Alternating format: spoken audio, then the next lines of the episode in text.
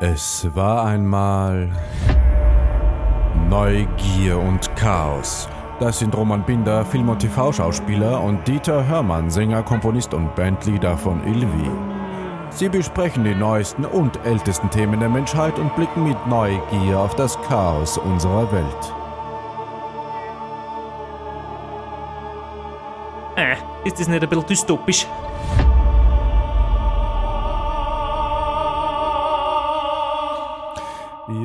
Dieter, willkommen im neuen Jahr. Hallo Roman, Happy New Year! Wie ist es gelaufen? Ah, gut fühle ich mich. Gut, gut, gut, gut, gut, gut, gut. Und bei dir? ja, es war wieder ein Spaß. Ja, Wieder ein Spaß, schön. ja. Hast du schon gespielt? Haben wir wieder brav gespielt. Ja. Oh, schön. Bist du gut vorbereitet? Nicht so gut wie du, du hast schon wieder ein unglaublich tolles Getränk, das ich nicht zuordnen kann. Schaut schon wieder aus wie Urin, gell? Meine Getränke schauen immer aus wie so ein Urinsaft. Also, ich hoffe nicht, dass dein Urin so ausschaut. Das schaut aus wie eine mit Wasser aufgefüllte Milch. Nein, das ist ein Kombucha. Oh nein, nicht Kombucha, warte mal, das andere Zeug, wie heißt das? Ähm, das, das, das flockige Zeug. Wird es aber auch nicht sein. Ich habe keine Ahnung, sag's mir. Es ist viel primitiver. Es ist ein naturtrüber Birnensaft mit Mineral aufgespritzt. Prost! Das ist überhaupt nicht primitiv, Dieter. Das kannst du nicht sagen. Das ist naturtrüber Birnensaft. primitiv ist. Ich finde das wunderschön.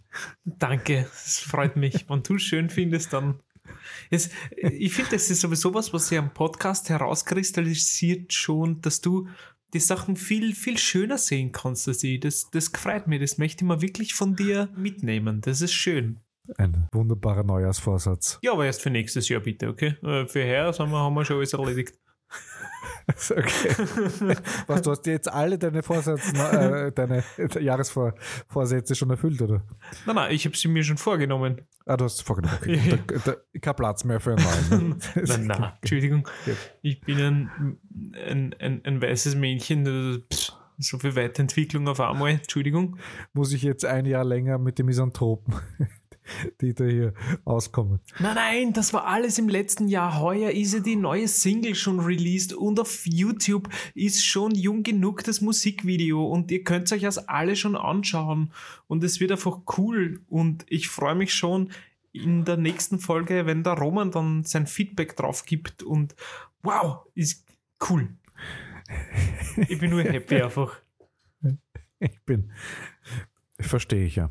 Was sowas rauszuhauen und so viel Arbeit dahinter zu äh, stecken und also die Arbeit zu sehen und dann hinauszugehen in die Welt, das ist schön. Und dass es draußen ist. Ja, und ich bin sehr froh, dass das endlich draußen ist, weil das hat sich doch länger zart, als ich das eigentlich mir erhofft oder erwünscht habe. Und dazwischen ist noch diese ganze Corona-Kacke kommen und wir sind wirklich durch Corona auch während dem Recorden immer wieder sehr zurückgeworfen worden. Umso froher bin ich, dass das jetzt einfach in der Welt draußen ist und freue mich, wenn die Leute durch meine Musik und durch meine Texte oder durch unsere Texte und durch unsere Musik merken, dass ich eigentlich doch gar nicht so ein wüster Misanthrop bin, sondern dass die Welt eigentlich schön ist und dass man für alles jung genug ist und jeden Tag aufs Neue genießen darf.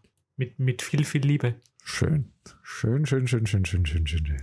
Lieber Roman, ich muss, ich muss leider gleich sofort reinhüpfen, weil erstens haben wir äh, wahnsinnig viel Post bekommen, das möchte ich abarbeiten. Und zweitens möchte ich nochmal ähm, einen Gedanken zurückwerfen auf eine Folge, die wir hatten, nämlich auf unsere Weihnachtsfolge. Und Ja. bei unserer Weihnachtsfolge haben wir uns ja unter anderem über Home Alone, über Kevin allein zu Hause unterhalten. Ja. Und ich habe mir dann so gedacht, was glaubst du, ab wann kann man diesen Film einem Kind zeigen? Weil ich freue mich schon so sehr, diesen Film endlich dann irgendwann mit dem Oscar teilen zu können. Und ich habe mich ja mit der Clara darüber unterhalten, aber es ist für einen Fünfjährigen sowieso unmöglich, diesen Film, weil er einfach viel zu brutal ist. Und ich kann mich auch erinnern, dass er mir als Kind halt allein aus dem Aspekt, dass dieser Junge alleine zu Hause gelassen worden ist, mich voll fertig gemacht hat als Kind. Also das catcht dann schon schier daher, finde ich. Was würdest denn du da sagen? Hast du eine Empfehlung für mich? Naja, du sprichst mit einem Menschen, der Terminator mit, ich weiß nicht, äh, unter 10 auf jeden Fall gesehen hat. Deswegen kann ich es dir wahrscheinlich mit gutem Gewissen nicht wirklich empfehlen. Ich- genau deswegen frage ich dich. Ich habe das Gefühl, du hast einfach die Expertise. Ich, also ich habe das Gefühl, man kann Kindern viel mehr zutrauen, als man glaubt. Und ich glaube, es entstehen jetzt, also von Home Alone glaube ich jetzt nicht, dass wahnsinnige Traumen entstehen können. Naja, aber dieses, dass du als Kind da allein gelassen wirst und dass die einfach weg sind. Also ich weiß, dass mir das schon irgendwie. Hat die das als Kind nicht irgendwie gecatcht? Ich versuche mich gerade zu erinnern, aber ich, ich glaube, das, was ich am Film am grauslichsten fand als Kind, war dieser Typ mit der Schneeschaufel. Wirklich? Bis er dann, bis, bis sich dann herausgestellt hat, dass er eigentlich ein guter Mensch ist. Aha, schau, das ist lustig. Den fand ich schon als Kind von Anfang an als einen ganz sympathischen Charakter. Das ist der Weihnachtsmann, hast du dir gedacht. Schau, das ist Genau. doch der Weihnachtsmann, der nette Herr, Genau. der immer so grimmig reinschaut. Hey, it's ich- Santa! Nein, also ich, boah, ich, ich, boah, ich kann mich leider nicht erinnern, wann ich das das erste Mal gesehen habe, aber sicher auch, sicher auch recht früh. Also wenn ich Terminator schon so angeschaut habe, glaube ich, mit acht oder so, kann ich mir vorstellen, dass ich den Film auch sicher nicht viel später gesehen habe. Ja, halt so in den Mitte 90er, ne? Naja, für, für den muss ich überlegen. Ja, da, hm, ja, vielleicht war ich neun, acht, neun, schätze ich. Weil früher kann es nicht sein, weil da war er noch nicht draußen. Genau. Aber der Terminator ist ja, was er, 84er? Na, oder? Weißt du das? Terminator 1, meines Wissens nach, kam 1984 raus. Ja, stimmt, weil es am am Anfang wieder auch gezeigt, 1984, da erscheint der Terminator. Wenn du dich erinnerst. Genau, und Home Alone kam ja 1990 raus, ne? Also, Naja, oh, da kann ich ja sechs gewesen sein, theoretisch. ja, aber ist die Frage, denn ich glaube, den hat es nicht gleich bei uns gespielt, weil das war ja eigentlich gar nicht so ein großer Erfolg am Anfang. Stimmt. Und weißt du, ob er im Kino war? Bei uns keine Ahnung. Weiß ich nicht. Kann ich mir gar nicht vorstellen. Aber wie wir ja schon letztens herausgefunden haben, bin ich ein bisschen älter als du. Also wer weiß ja. Aber ich glaube auch nicht, dass ich ihn im Kino gesehen habe. Ich, ich gehe davon aus, dass ich ihn im TV gesehen habe. Im linearen Fernsehen, ne? Aussterbenden Medium. In meinem Schwarz-Weiß-Fernseher. ja, wirklich. Du lachst, aber ich habe wirklich einen Schwarz-Weiß-Fernseher, ein Mini-Schwarz-Weiß-Röhrenfernseher noch gehabt als Kind und habe Biene Meier in Schwarz-Weiß gesehen. Ist das bis ich cool. herausgefunden habe, hat ja Farbe. Biene Meier ist in Wirklichkeit nicht schwarz-weiß. ja. Und dass du gern der faule Willi wärst. Das glaubst du, dass ich gern der faule Willi wäre. Ich, Ich dachte, du wolltest den mal spielen. War da nicht was? ich wollte, ich, ich glaube, ich wollte eher die Biene Meier aufknacken. Ich alter Verführer. Ja. Oh, aha, schau das an.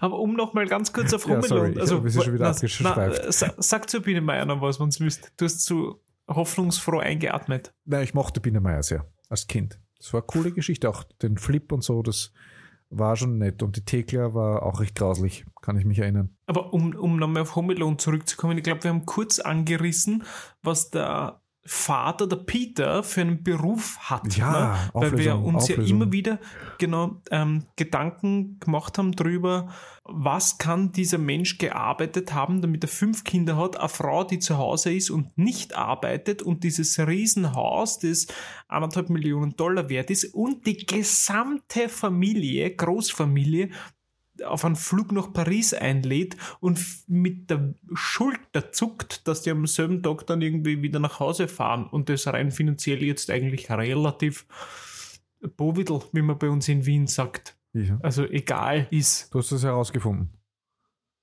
Ich habe original gar nichts herausgefunden. Jetzt machst du so einen Tam-Tam und dann hast du nichts herausgefunden. Genau, es wird im Film nicht erklärt. Das heißt, es ist genug Raum da für Spekulationen. Und ich habe eine äh, Fantheorie gelesen und die will ich gern mit dir teilen und vielleicht können wir drüber reden.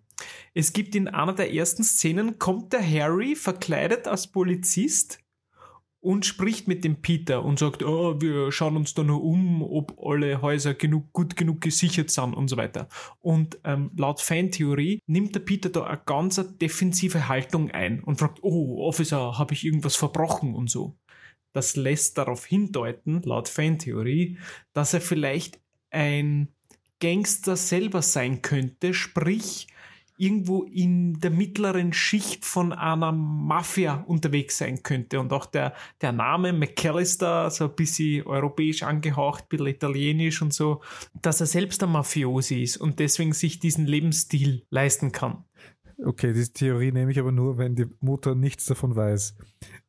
Weil diese Mutter passt zu dieser Geschichte überhaupt nicht, finde ich. Zur Mutter hacke ich gleich ein. Also okay. Das habe ich heute lustigerweise gelesen. Sie ist eigentlich eine Geisel und wird von dem Verbrecher nur zu Hause gehalten. Das kann natürlich auch sein, ja. Die sich aber liebevoll um die Kinder kümmert. Ne? Ich habe heute ein lustiges Meme auf Facebook gesehen, ist, ähm, wenn du damals als Kind äh, Kevin allein zu Hause geschaut hast und mittlerweile drauf kommst, dass damals die Mutter 36 war. Und dann siehst du so das Bild von ihr. Ja. Wie geht's dir da? es gibt sehr viele lustige Sachen, ja. Ich finde lustig, dass auch Home Alone jetzt gerade wieder so, so in die Medien kommt. Inspiriert durch unseren Trailer, glaube ich, haben sie jetzt einfach so, so Werbung gedreht. Ich glaube auch, es liegt zu, zu 102 Prozent daran. Ja, ja. absolut. Ja. Aber zu der Theorie nochmal, zu der Mafia-Theorie. Ja, bitte. Was würdest du dazu sagen? Also ich kann mich leicht an dieses Gesicht noch erinnern. Ich habe halt, im Gegensatz zu dir, habe ich den Film wirklich lange nicht gesehen. Ist Schande und über mein Haupt. Aber ich versuche mich gerade zu erinnern. Aber er hat schon so ein bisschen Verbrechervisage. Ja? Aber eben, ich kann mich mehr an diese Mutter erinnern, die ich unglaublich schrecklich fand, schon als Kind. Bah, die war grauenhaft. Schrecklich, warum? Absolut. So dieses, ah, das hat sicher mit meiner Geschichte zu tun, dieses Gluckenhafte. Dieses, oh Gott, Kevin, und ah, na, schrecklich. Na. Sehr spannend, was dieser anträgt. Und immer dieses Gesicht dabei. Also irgendwo muss es ja herhaben, diese berühmte Szene, wo er sich im Spiegel schaut und dann mit dem Aftershave sich drauf tut und zum Schreien beginnt. Irgendwie habe ich jetzt gerade, wie du darüber erzählt hast, die Mutter im, im Kopf, wie sie ähnlich reinschaut bei gewissen Sachen. Also für dich wäre quasi allein die Mutter schon Grund genug, dass diese Mafia-Theorie nicht stimmen ja, könnte. Oder sie weiß eben nichts davon. Ja, sie könnte doof genug sein, dass sie es einfach ihr Leben lang nicht mitbekommen hat. Das kann sein. Oder einfach ignoriert. Ne? Oder ignoriert. Das muss nicht doof sein, ja. stimmt, ja.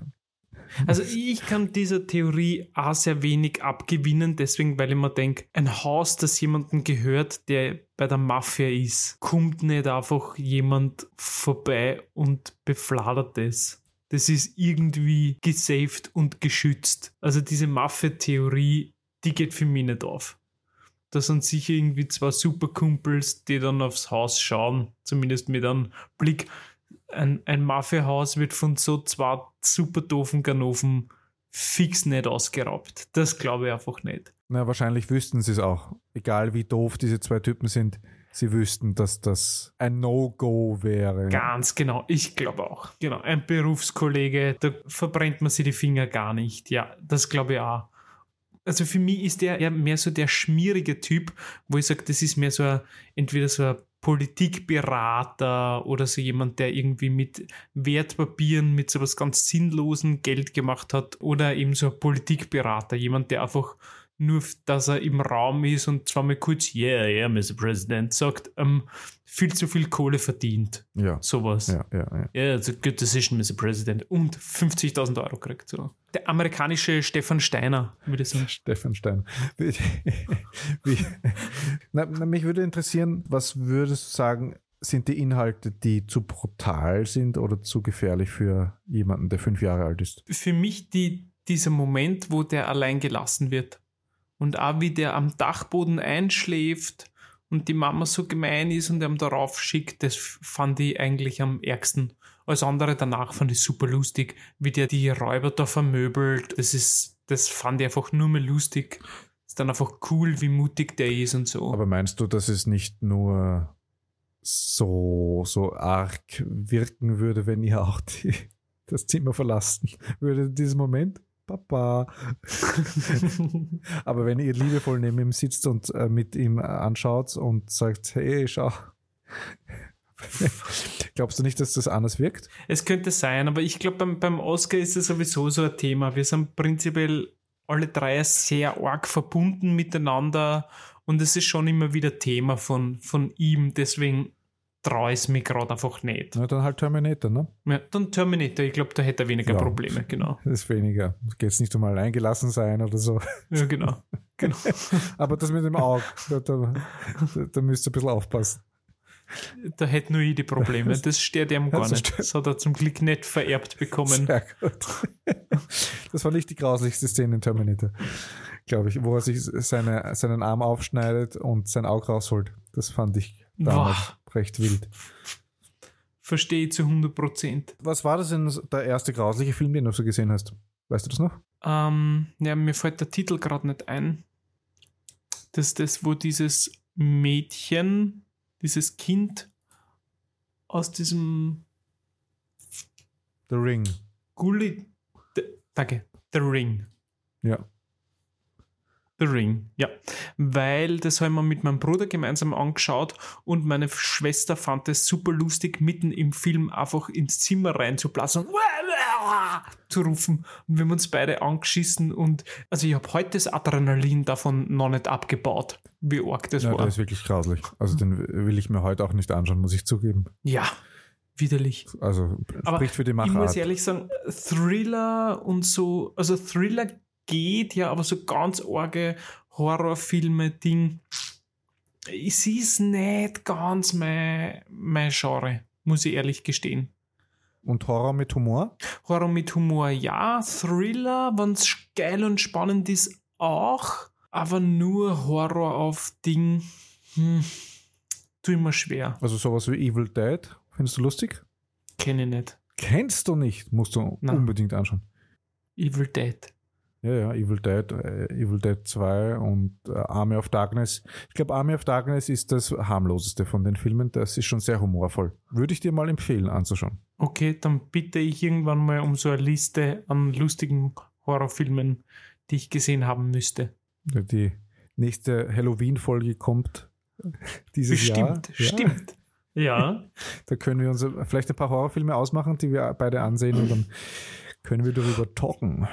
Boah, darf ich bei Halloween gleich ganz kurz einhaken? Mir ist nämlich zu einer anderen Folge von uns auch noch ein kurzer Anhang und Zusatzanhang gekommen, Ja. nämlich zu unserer Traditionsfolge. ja. Mir ist eingefallen, eine Tradition, die ich völlig vergessen habe zu erwähnen, ist nämlich der Krampus. Krampus. so Krampus-Umzüge, wo sich Leute als Krampus verkleiden und anderen mit der Rute nachlaufen und die so züchtigen und mit der Rute auspeitschen. Diese Schrecklust auch vor Kindern gegenüber oder dass man, bei uns haben sie dann, wie wir schon eingeschlafen sind, so ans Fenster gebumpert und das kann ich mir noch gut erinnern, wie ich mich da so richtig angeschissen habe, wie das einfach schier ist. Und findest du das absolut verwerflich oder auch irgendwie aufregend und gut? Boah, Aufregend und gut verstehe ich da gar nichts drauf. Verwerflich will ich nicht sagen. Wenn Leute das wollen oder brauchen, sollen sie es machen. Aber ich kann es nicht ganz nachvollziehen. Und ich habe das Gefühl, ich kann sehr viele Sachen auf irgendeiner gewissen Art und Weise, auch wenn ich selbst nicht mag, nachvollziehen, sodass ich sage, okay, es kann ich nachvollziehen, dass jemand anderer das cool findet, auch wenn ich das nicht cool finde. Aber so Krampus, Route, jemanden schlagen, züchtigen und, und nachlaufen im Dorf und so, da tue ich mir schon sehr schwer. Na, das ist ja schon die extreme Variante. Eh, ja, aber davon rede ich gerade. Ja. Naja, weil ich, äh, wenn du mir jetzt davon so erzählst, dann erinnere ich mich an meine Kindheit, wo dann meine Großmutter, ich denke, es muss meine Großmutter gewesen sein, dann auch draußen mit der Rute ab und zu gegen das Fenster gewuschelt hat, weil sie wusste, ich bin in der Küche. Und es war schon Thrill und es war schon arg und cool und irgendwie, das, das fand ich schon toll. Okay. Spannend. Auch jetzt im Nachhinein gesehen, denke ich mir, dass mir das ein bisschen, schon ein bisschen dieses Gut und Böse ein bisschen so gezeigt hat. Und aber geschlagen oder so, natürlich, das finde ich auch zu wild, wenn dann wirklich die Leute und Kinder blaue Flecken haben nach so einem Event oder diese Wahnsinnigen herumlaufen, völlig besoffen in riesigen Hm. Teufelskostümen. Da gehe ich dann auch nicht mehr mit. Aber überhaupt dieses Krampus und der Nicolo kommt dann, das fand ich schon, fand ich schon cool. Und dass auch immer irgendwer aufgetrieben worden ist, der dann da hineinkommt. Und das war schon Magic. Das fand ich schon cool, das Kind. Diese Magic, dass da, es sind doch alle im Raum. Wer ist das jetzt? Das kann ja niemand sein. Das muss ja wirklich der Nicolo sein. Das war schon sehr nett. Hm. Ja, das ist ja wieder voll nett. Ja, meine Urgroßmutter war sogar nochmal mein Nicolo. Das, Oh, ist das süß. ja, ja, das war ganz toll. Ich glaube, das ist sogar richtig eingef nicht eingeflogen, aber eingefahren worden, damit sie, damit sie das spielt. Und ich glaube, sie war dann beim Fest gar nicht dabei. Also das war total aufwendig. Der kleine Roman wurde da sehr beschenkt mit tollen Erlebnissen, ja. Süß. Toll. Roman, wir haben bürokratisches Zeug abzuarbeiten und ich finde, es ist ganz wichtig, dass wir das machen. Wir haben mittlerweile uns eine richtige Fanbase aufgebaut und vielen Dank an alle da draußen, die uns schön in die Kommis reinposten und uns zuspammen mit geilen E-Mails und bitte, bitte tut's unbedingt weiter. Das, das beflügelt uns und das, das ist wirklich schön, wenn ihr das macht. Und ich möchte ein kurzes Mail da einbringen von der Frau Gramm, die geschrieben hat, ähm, vor allem Anna. Äh, die Anna Gramm schreibt nämlich, sie hätte gerne erklärt, was denn ein Goda ist. Roman, weil du hast letztens in einer der Folgen anscheinend erklärt, du hast dich am Goda gekratzt und anscheinend war das ein bisschen missverständlich, ähm, weil du anscheinend gesagt hast, wenn man da unten herum so streichelt und kratzt am Goda und sie wusste nicht genau, was das ist und ich habe nachgeschaut, ja, tatsächlich, Goda ist ein österreichischer Ausdruck, den man in Deutschland anscheinend nicht verwendet und anscheinend war das zu missverständlich da unten herumstreichelt und kratzt. Also Roman, Hörst du jetzt auf mit diesen sexuellen Anspielungen? Das hat mit dem Goda überhaupt nichts zu tun. gibt der Anagramm vielleicht einmal ein bisschen. Also den Bisschen die Goda, Möglichkeit. den- ich, ich mache das natürlich mit meiner wunderbaren Herzblattstimme wieder. Der Goda, an dem man herumkratzt, der schön behaart ist, das ist eigentlich unterm Kinn, also die, der Adamsapfel. Oder der, ne? Was? Oder? Findest Oh, schau, mehr Diskussionsbedarf, als ich du? Du dachte. findest nicht? Ist es nicht das der Goda? Was würdest du als die Goda bezeichnen? Für mich ist der Adamsapfel hier, Und der Goda? mitten am Hals. Der Goda ist da, Das, oder? naja, Das bei manchen da, verschwimmt das. Bei das dir ist es schön Doppelkinn hat. abgetrennt. Ja. Naja, Entschuldigung, das, das sind se- sechs Zentimeter dazwischen. Na, der Gro aber das ist ja nicht der Goda. Das hier ist der Goda für dich? Ist nicht das der Goda? Also schon, Gehen wir, gehen wir ein bisschen rüber, ist es nicht? Na, das ist der Adamsapfel. Das, der Goda ist. Ist es nicht der Goda das Kinn? also ich hätte das immer als Goda bezeichnet. Da oben kratze ich mich ja nicht. Am Kinn kratze ich mich doch nicht. Schau, jetzt wollen wir die Leute aufklären und wir ver verwirren sie nur mehr. Also ich dachte immer, das Godel ist quasi da, wo man sagt, das ist Doppelkinn. Google einmal, Google einmal für uns, komm, mach ein Live-Googling. Sagen wir mal, was der Dr. Google sagt. Ich sage eher in Richtung Kinn, Doppelkinn, so in die Richtung. Was sagt Google? Google sagt, es handelt sich dabei um einen Hirsch. Nein, Moment mal. Also nein. Um einen Gockelhahn. Ah, nein, weil ich Trottel dir Goda geschrieben habe. So. Der Goda. Aha, da kommt äh, ein Schauspieler. Was ist das? Der Goda. The God Goda. Air. Männliche Form von Gott. Gott. Er. Ich finde toll, dass du das überhaupt gefunden hast. Du, du hast es ja gegoogelt. Du müsstest ja eigentlich wissen. G-U-D-E-R. Ja, aber ich Oh, nee. vor der Sendung gegoogelt. Ich kann nochmal nachschauen. wenn du willst. Nein, So. nein, das finden wir schon. Goder. Ah ja, da. Substantiv maskulin, österreichisch umgangssprachlich, Doppelkinn.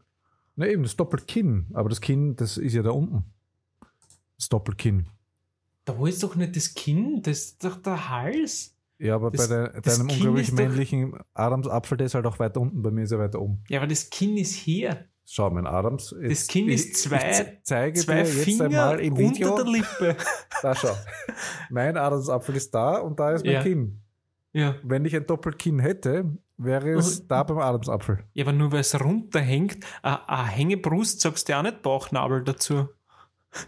Also diese, dieser Vergleich, der, der hinkt jetzt schon ein bisschen, muss ich sagen. Der hängt schon ein Der bisschen. hängt schon ein bisschen runter, ja.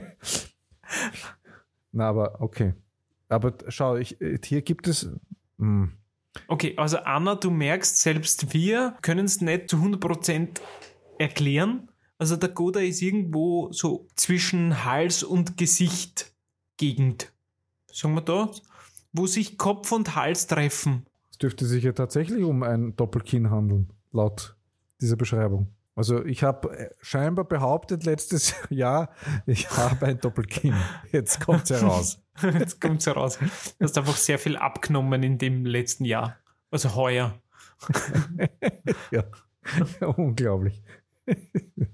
Okay, aber gehen, Wir gehen wir weiter. Weil die, aufgeklärt, ja. Ja, dank, danke Anna dafür. Aber die Anna wollte auch noch wissen, anscheinend haben wir in einer der Folgen davon gesprochen, ich glaube, das war ich sogar. Ich habe gesagt, ich habe eine Wuchtel gemacht und sie wollte gerne wissen, was eine Wuchtel ist. Vielleicht können wir da einen Konsens finden. Naja, äh, Wuchtel nicht zu verwechseln mit der Buchtel. mit der Buchtel, genau. Es handelt sich hierbei um einen äh, Witz, einen Schmäh, eine, ähm, ja, eine, eine lustige Anekdote, humorvoll vorgetragen. Würdest du das so unterschreiben? Ja, sehr schön. Ja. Diesmal kann ich nichts hinbeifügen. Ja. Gefällt mir. Dankeschön, Dankeschön für die Frage. Ja. Danke, Anna. Auch wenn die Wuchteln vom Herrn Dieter hören. Bei mir zumindest manchmal ins Leere stoßen. Da hast du dich Ja. letztes Jahr aufgeregt, ja. Absolut, ja. Aber das ist sowieso was ganz Neues für mich, dieses Podcast-Format, dass man versucht, irgendwas Lustiges zu erzählen. Und ich kenne es halt so von, vom Kabarett, ne? Und dann war das 21, 22, Lachen. Und hier war das 21, 22, Stille. Oder Rauschen, je nachdem, was man halt gerade so hört. Also es ist irgendwie als Medium ganz neu für mich. Diese Beschreibung finde ich aber sehr interessant, dass du sagst, du, du bringst eine Wuchtel und dann wartest du 21, 22, bis die Leute es verstanden haben. Also hast du so komplizierte Wuchteln, dass sie zwei Sekunden brauchen. Das ist diese klassische Alfred Dorfer Methodik, der ja in, in Donnerstag ja einfach Sachen gebracht hat, die jetzt im ersten Moment einfach nicht lustig sind und dann einfach einmal fünf Sekunden nichts gesagt hat und es ausgehalten hat und einfach gewartet hat. Und man dadurch irgendwie den Raum gehabt hat, über das Gesagte nachzudenken und es dann gemerkt hat, das ist eigentlich wirklich saulustig und dann dadurch gelacht hat. Oder manchmal auch gesagt hat, ja, ne? Das ist der klassische Komiker-Ding. Wenn etwas nicht ankommt, das habe ich mal in irgendeinem anderen äh, Beitrag gehört, dann sagt man einfach, okay, war jetzt nicht lustig und dann lachen die Leute. Ne? Genau, ja, richtig. Das ist ein, entweder die Methodik, dass man sagt, gut, Stimmung im Keller, das ist einfach, dass man darauf eingeht, dass es nicht lustig war, oder die, finde ich, schlimmste Methodik, die ich am ungernsten verwendet habe, ist einfach selber zu lachen. Das das, das Kabarettisten-Comedy-mäßige, den Witz selber belachen. Das finden Leute auch sehr lustig. Weil, oh, das ist diese Sitcom-Manier. Oh, da ist der Witz jetzt gewesen. Da ist zu lachen. Das ist einfach eine Methodik. Ja, eine, finde ich auch, da muss ich dabei pflichten, eine grauenhafte Methodik. Ja. Ma mag ich nicht so, ja. Mein Gott, bin ich lustig. Das ist für mich diese klassische ähm, Grissemann-Methode. Da hast du jetzt wieder auch einen Freund gemacht. Das ist für mich in Ordnung. Ich hätte ihn fast schon mal entmahnt. Von dem her ähm, soll er froh sein, dass er seine Eier noch hat. Möchtest du diese wunderschöne Geschichte heute uns erzählen, wie du den Herrn entmannt hast fast? Ja, das, äh, daran kann er sich wahrscheinlich natürlich nicht mehr erinnern, aber wir haben mal am selben Tag im selben Theater gespielt und ich habe die Vorstellung davor, also ich habe ein Kindertheaterstück gespielt und er hat die Abendvorstellung gespielt und wir haben uns gerade die Türklinke in die Hand gegeben und er ist in den Raum reinkommen und ich bin in den Raum rausgegangen und ich habe ähm, meine Gitarre in der Hand gehabt und habe so ein Hardcase gehabt und war gerade sehr schwungvoll unterwegs und habe gerade noch abbremsen können und habe mit dem Hardcase fast seine Weichteile erwischt. Und deswegen war das sehr knapp, Das ein Dass ich ihm nicht- komplett entmannt habe. Genau. Aber er hat es sehr lustig und humorig gefunden. Schön. Genau. Das spricht dann wieder sehr für ihn. Und ich war sehr müde. Und du warst sehr müde. ja, oh ja. Ja. Ich glaube, dass der prinzipiell ein sehr, sehr lustiger Zeitgenosse sein kann. ja. Könnte ich mir vorstellen. Ein Freund von mir hat Ausstattung gemacht für ihre Sendung eine Zeit lang, da hat er auch erzählt. Das eigentlich sehr lustig war. Ja, hast du noch ein paar andere Begriffe, die nachgefragt wurden und nicht verstanden wurden? Dam- damit äh, ist die, die Anna komplett aufgeklärt, glaube ich. Also Anna, vielen herzlichen Dank. Aufgeklärt. Komplett aufgeklärt. Ich weiß nicht, ob sie. Wir können ja auch noch ein bisschen was anderes bieten. Nein. Was willst du ihr bieten? Aufklärung. Ähm, nein, so. oh Gott, nein, hör auf. Schneid's holen wir raus, wieder- bitte. Die- Da schneid's Wollen raus. wir, wi- wollen wir wieder den 15-jährigen Roman? Der klärt sie auf. Oh Gott, nein. nein, nein, nein, nein. Ganz schlecht, ganz schlecht. Es ko- kommt wieder tausende Briefe. Dieser Sexist, dieser miese. Na gut. So, nein. Das ist Ah, voll in Ordnung. Es ist ein rein männlicher Podcast. Also eine gewisse Art von Sexismus muss natürlich auch einfließen. Ja, das Testosteron ist übermannt uns. Auch deswegen, weil wir beide unseren Feminismus auch nicht so sehr vor uns hertragen sollen. Oder? Also, Nein, das wird uns dann nur Ausstehen. vorgehalten, habe ich das Gefühl. genau. Ja. Genau. Und ich finde, das ist im Alltag schon grauenhaft genug. Es muss nicht im Podcast auch noch sein.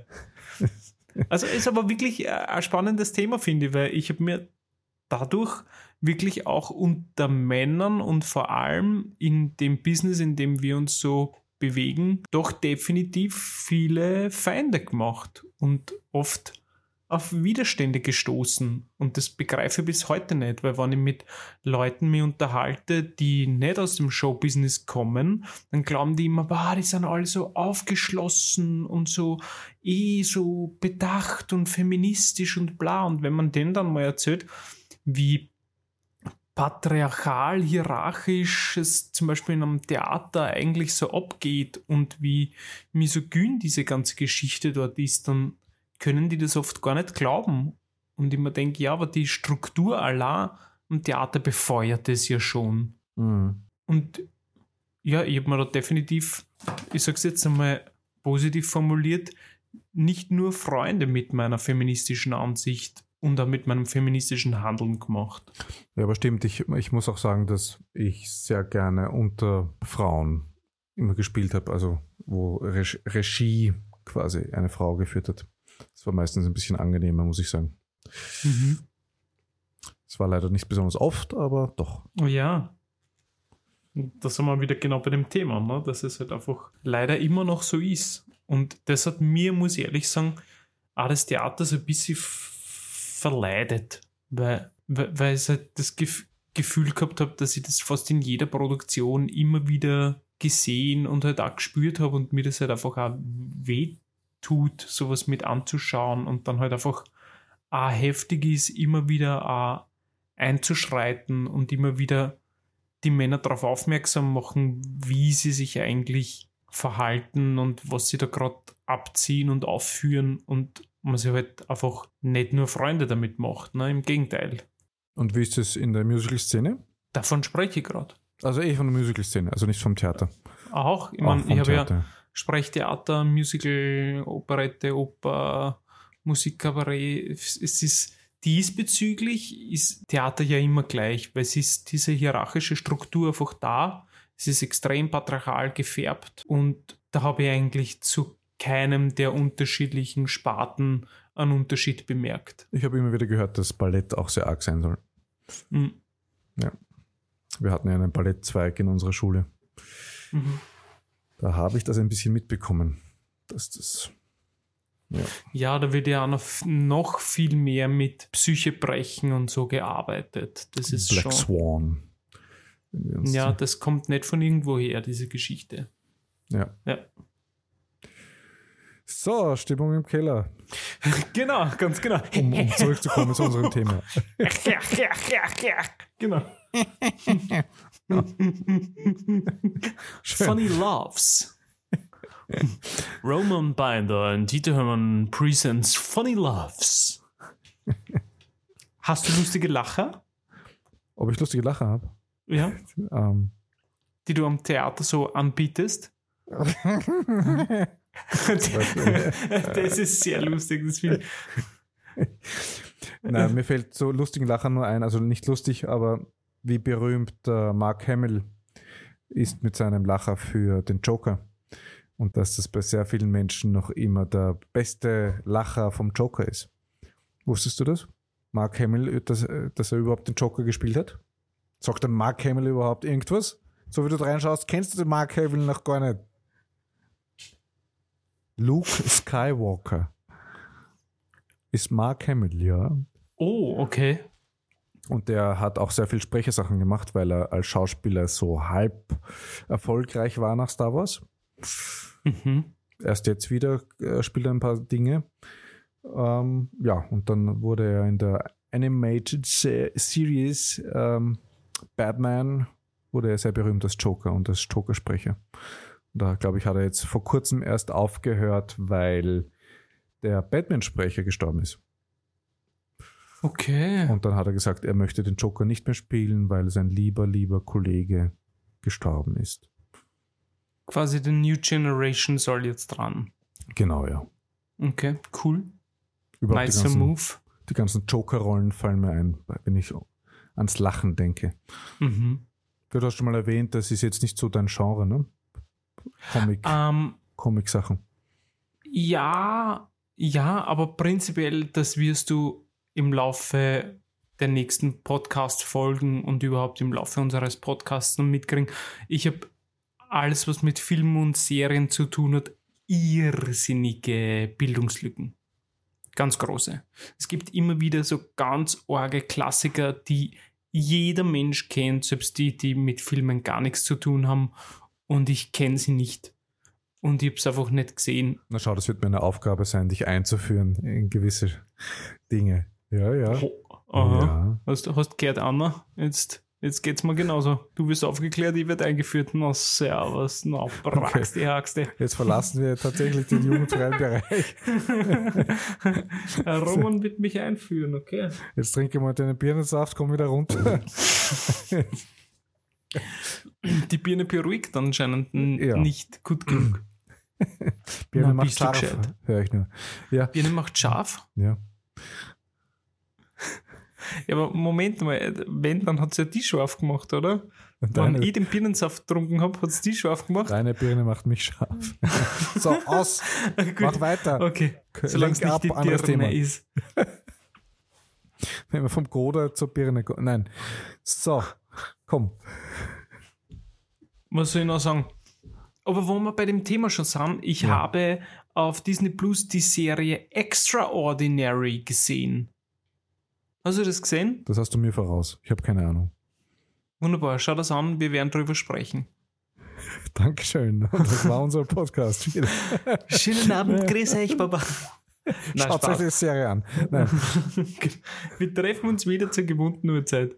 Na schau, vielleicht findet man ja irgendwas, was wir gemeinsam gesehen haben. Das kann sein. Und bis wir das finden, ähm, erzähle ich dir was, was mir letztens aufgefallen ist, was ich prinzipiell eh schon wusste, aber es ist mir wieder aufgefallen, so beim Durchswipen habe ich eine Show gesehen von einer, ich würde jetzt sagen mal, eine Berufskollegin von uns beiden, die ich eigentlich sehr, sehr schätze, die Karo Kebekus. Mhm. Habe die Karo Kebekus gesehen und ich kann prinzipiell mit der ihrem Humor sehr, sehr viel anfangen. Und die hat im November eine Show gesehen, das habe ich jetzt in der DVD, da in der ARD-DVD gesehen, wo sie plötzlich ganz, ganz ekelhafte Witze über tote Tiere gemacht hat. Also so über Spanferkel und dass, wenn sie das sieht, kriegt sie Hunger und so ganz merkwürdig und dann ich habe es überhaupt nicht verstanden, weil ich, da erkenne ich einfach den, den Humor nicht. Ja, und das finde ich ganz merkwürdig. Und dann haben wir gedacht, ich halte sie prinzipiell für eine sehr kluge Frau. Und gedacht, Geschmackvoll. Ma- ja, glaubst du, ist es bewusst, dass man irgendwann in der Redaktionssitzung sagt, so, unsere Einschaltquote geht eigentlich gegen Null, rasselt in den Keller, wir brauchen irgendein Aufregerthema, machen wir einen veganer Witz, damit die ganze vegane Community uns niederbasht, damit wir wieder einen Aufreger haben. Könntest du dir vorstellen, dass sowas bewusst ist? Weil ich habe mir so gedacht, irgendwie, ich glaub's ja nicht. Es war so wirklich von ganz süßen Schweinedingern und dann sagt, wenn sie sowas sieht, dann denkt sie sofort an Spanferkel und an Speck und Ding und, und an, an das gegrillt und ich mir so gedacht, das glaube ich da einfach in dem Moment nicht. Das, es hat so gewirkt, dass man es irgendwie gewollt war. Aber vielleicht willst du in dem Moment ja auch nicht glauben, ne? wenn du sie so magst und ihren Humor so magst und dann kommt sie mit so etwas, was dir ganz gegen den Strich geht, vielleicht äh, spielt das da jetzt ein bisschen rein, ne? dass du glaubst, na, das kann nicht ihre Meinung sein. Ja, ob Meinung ist, kann ich mir schon vorstellen. Ja, als Carnivore kann ich mir schon vorstellen, dass es eine Meinung ist. Aber es war ja definitiv ein Versuch, einen Humor drüber rauszuleiten. Das ist für mich nochmal ein anderer Punkt. Dass ich sage, okay, wenn ich jetzt ein Schwein ziehe, dann kriege ich schon Hunger und bla, ja. Aber so als Wuchtel so groß auszustellen, dass man so notwendig hat, konnte irgendwie nicht ganz nachvollziehen. Ja, muss ich mir anschauen. Oder vielleicht bin ja. ich einfach zu vegan in meinem Kopf diesbezüglich, ja. Also ich beiß da prinzipiell nicht zu, dass man denkt, boah, jetzt muss ich die bashen oder ghosten oder haten oder sonst irgendwas. Ja, ich kann das schon differenziert betrachten. Aber meine Frage war eben, ist der Einschaltquote derart niedrig, dass du es brauchst, von den Veganern gebasht zu werden für so einen billigen Schmäh? Das ist, war mein Gedanke dahinter. Na gut, das ist ja sowieso die Frage.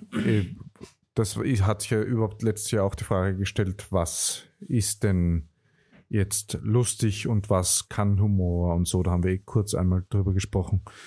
Und jemanden bösartig dann zu beleidigen oder da humorvoll über etwas lustig zu machen, was anderen sehr wichtig ist, muss ja nicht unbedingt sein, was, was halt schwierig zu beurteilen immer ist. Ne? Du hast ja wahrscheinlich noch nicht gesehen, die Eddie Murphy-Doku. Nein, nein, die habe ich noch nicht gesehen. Muss man noch anschauen. Und bei ihm fand ich halt wirklich cool, er hat sich über alles lustig gemacht. Also wirklich alles durch den Kakao gezogen und, und da finde ich es okay. Da finde ich, er macht sich auch über sich selbst lustig und er macht sich über die schwarze Community lustig und er macht sich über die Gay People lustig und er macht also wirklich alles über jegliche Volksgruppen und jeglichen, da weiß ich nicht, wie du dazu stehst, das wirst du mir gleich sagen. Oder vielleicht musst du auch die Doku erst sehen, aber da finde ich, überschreitet er halt absichtlich Grenzen und er hat dann auch in dem Interview gesagt, wenn die Leute darüber lachen, dann ist es lustig. Wenn die Leute nicht darüber lachen, dann ist, ist es quasi nicht gut. Und solange die Leute darüber lachen, ähm, ja, kann, kann, er es bringen. Egal wie tief und egal wie arg die Sachen sind. Natürlich war es auch eine andere Zeit, aber. Ja, das sehe ich diesbezüglich ein bisschen differenziert. Wenn es jetzt darum geht, von, von der Bühne runter ins Publikum rein, dann könnte das stimmen definitiv. Das würde ich aber fürs gesamte Leben nicht unterschreiben. Ja, weil wenn ich jetzt zum Beispiel sage, man sitzt zu zehnt in einer Runde, äh, zehn Männer und es fällt ein sexistischer Witz und alle lachen und wenn wir alle gerade so lustig in der männlichen Stimmung sind, ähm, dann ist der Witz genauso wenig angebracht, als wenn eine Frau drin sitzt. Weißt du, was ich meine? Vielleicht, ich glaube, ich drücke mich gerade nicht so gut aus, aber ich meine nur, der Witz ist in beiden Varianten nicht angebracht, obwohl er in, der, in dem einen Setting vielleicht gewertschätzt wird und im anderen dann nicht, wo man dann vielleicht nicht lacht, weil man kann ja wegen der Frau gegenüber gerade nicht lachen, weil da ist ja gerade eine Frau da und uh. Naja, wenn man den gleichen Witz bringt und die Frau auch lacht, dann ist er scheinbar guter Witz. Ja, das kann sein. Aber ist die Frage, warum lacht die Frau? Weil sie nicht ausgeschlossen werden will, weil sie mitlacht, um sich nicht zu exkludieren. Aber genau, das ist für mich so das das eine halt in einer Gruppe, aber von der Bühne runter, ja, gelten halt einfach andere Gesetze. Das stimmt definitiv. Und es ist ganz schwer. Ich finde, kann man wahrscheinlich auch nicht auf jeden einzelnen Witz runterbrechen. Es ist wahrscheinlich auch von Abend zu Abend unterschiedlich, oder? Aber wenn es du diesen Abend herannimmst und dir vorstellst, okay, es sind fünf Männerwitze und fünf Frauenwitze, wie ist dann für dich die Stimmung? Schau mal, ich sehe das deswegen ein bisschen einseitig, weil das Patriarchat gibt so lang und wir Männer ja, haben so lange die Frauen unterdrückt und äh, sie nicht wählen lassen und sie, wir Männer mussten unterschreiben, dass sie arbeiten gehen durften. Die durften ja eigentlich gar nichts außer Dose und Kinder kriegen. Das ist als Ausgleich, als energetischer Ausgleich okay ist, dass wir uns sexistische Witze die gegen Männer gerichtet sind, antun müssen, um irgendwie einen energetischen Ausgleich zu schaffen für die letzten paar tausend Jahre, für das, was wir so verzapft haben, wir Männer. Deswegen sehe ich sexistische Witze gegen Männer anders gefärbt und weit weniger schlimm als sexistische Witze gegen Frauen. Aus dem Grund heraus.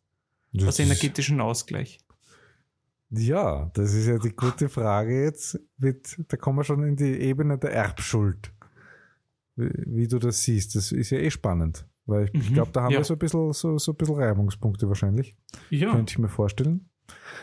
Ich habe schon das Gefühl, dass ich mir da einfach, ja, nennen wir es Erbschuld, also ein bisschen nachträglich für die, für die Männer so genier.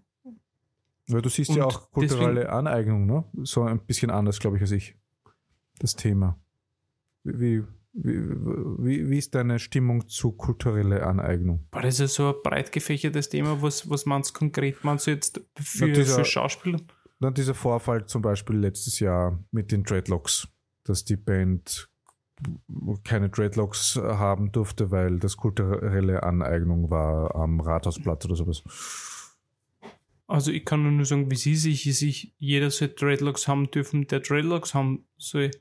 Das sind einfach Haare. Ich habe einfach Haare, ja. Ja, ich hab Das sagst du lange, jetzt so, aber jetzt kriegst du schon mal einen ziemlichen Backlash sicher aus unserer Community. Du ich habe auch lange Haare. Ist das auch kulturelle Aneignung? naja, das ist Wie siehst kulturelle du das? Aneignung von den 70ern. Wie siehst du das? Ähm, na, ich finde das schwierig, weil ich, wo, wo soll man da aufhören und wo soll man anfangen?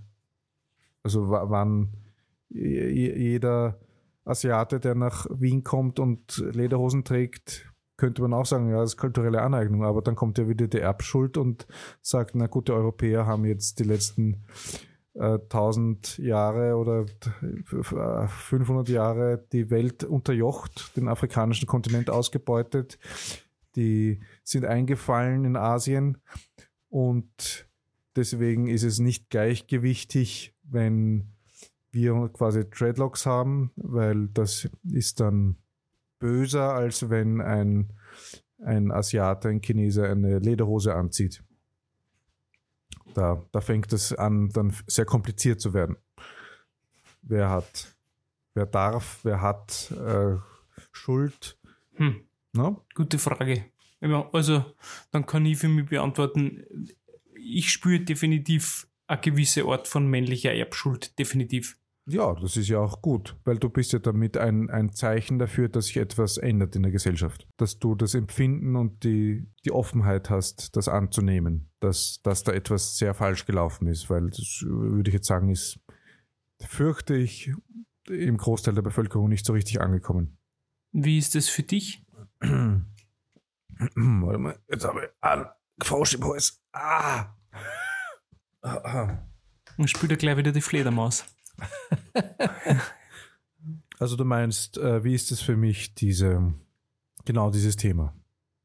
Verspüre ich eine Erbschuld des Männlichen?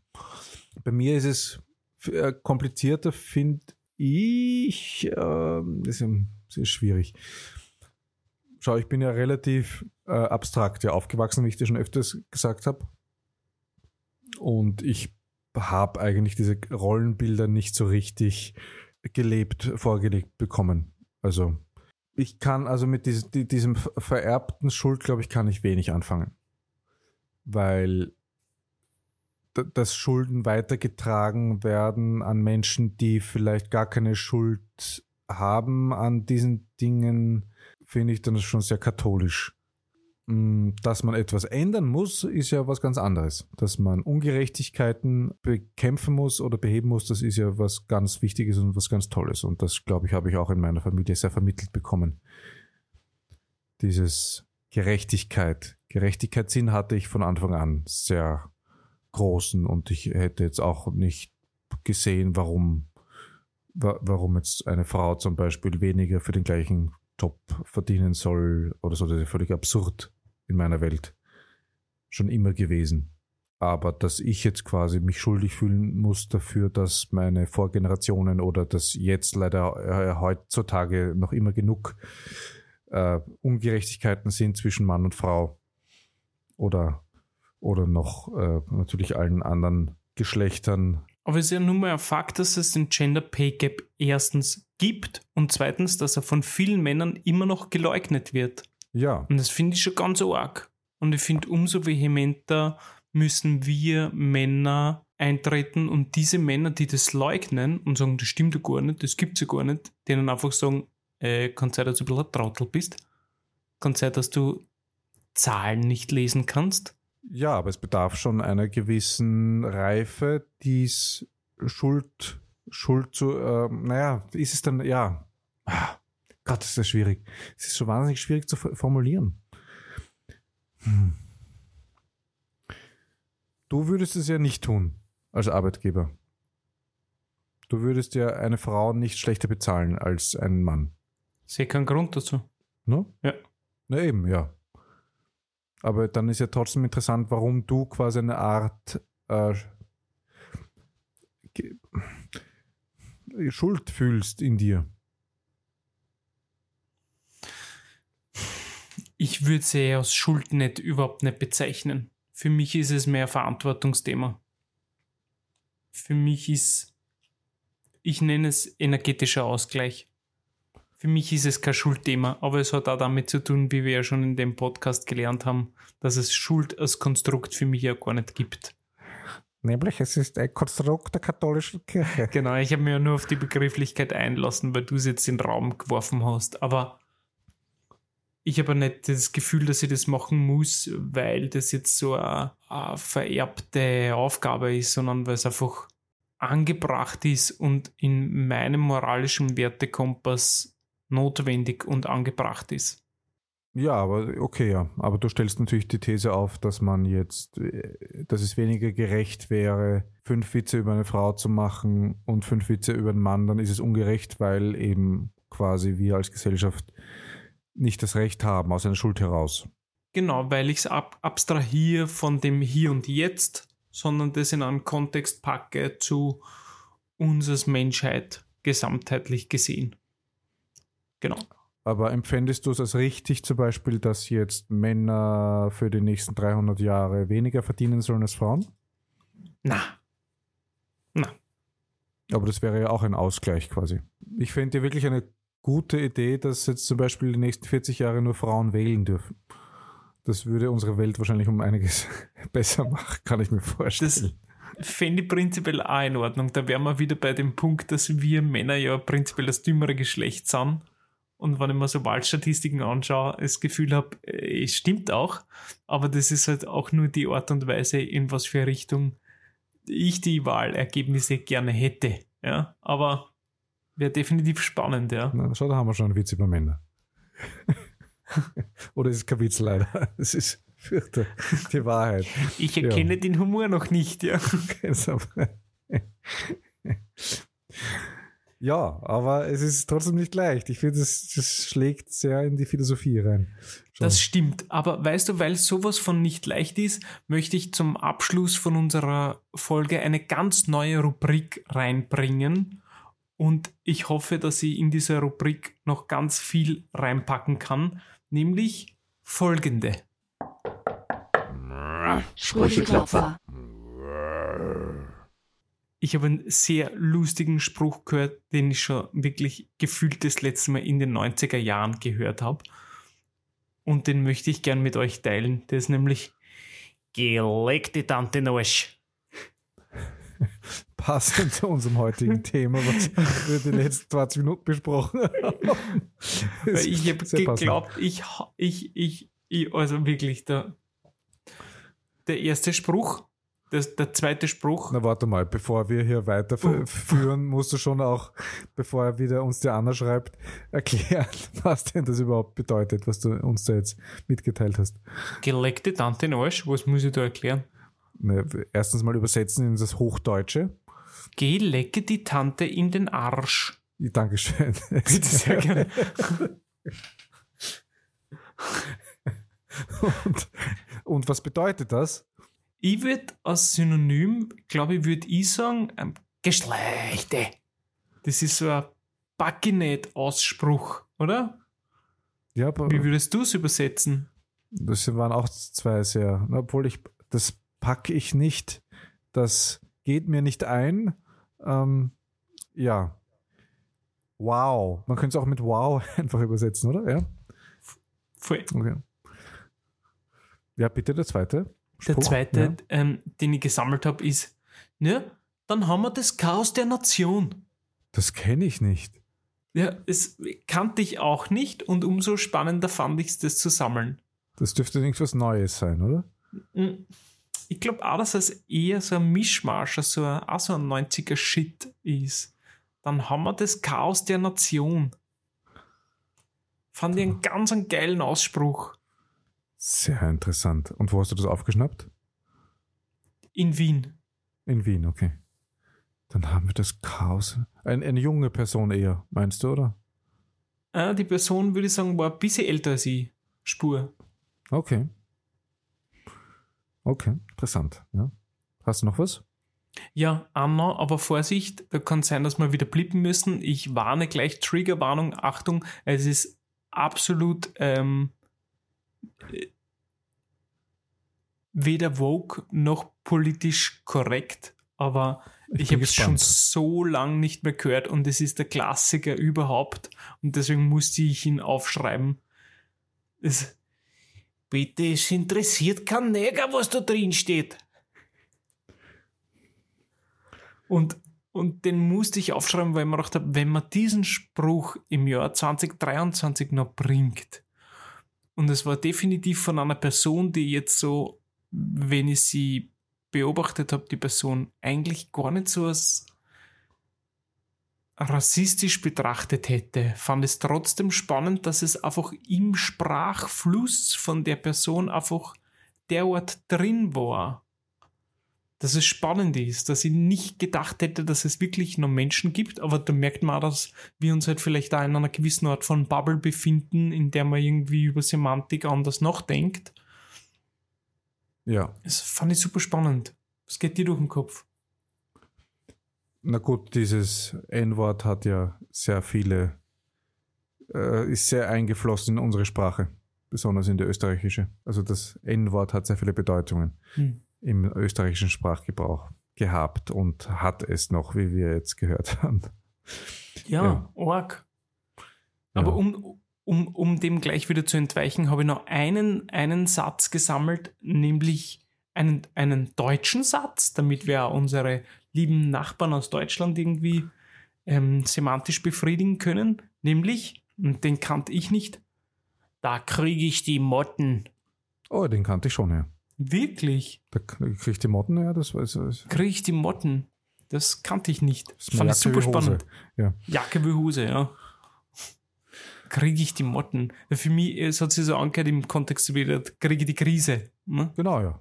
Ja, Das ist es, zucke ja. aus. Ja. Ja, ja. ja, Das, Da kriege ich die Motten. Habe ich nie gehört vorher. Fand ich super cool. dann dann bringe ich jetzt auch noch den letzten.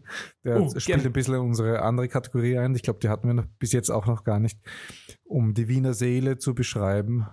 Ähm, Ja, oh, bitte, den Jingle möchte ich aber auf jeden Fall einspielen. Nämlich hier.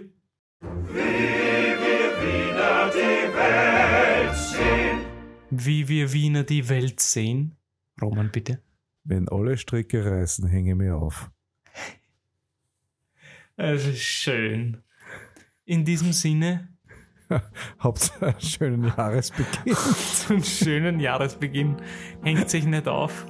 weil es gibt keine Stricke An- mehr. Ja. Genau. Hängt sich nicht auf an merkwürdigen Sätzen, Sachen oder so. Genießt euch ein Leben. Und wir freuen uns auf ein erfolgreiches und ein schönes, intensives neues Jahr mit vielen Podcasts und wir werden jetzt auch bald unsere ersten Gäste haben. Wir freuen Pfui. uns sehr und bis zum nächsten Mal. Freue mich also, Papa. Ich freue mich, wenn wir uns wieder hören, Roman. Ja, bis bald. Bis bald. Grüß dich.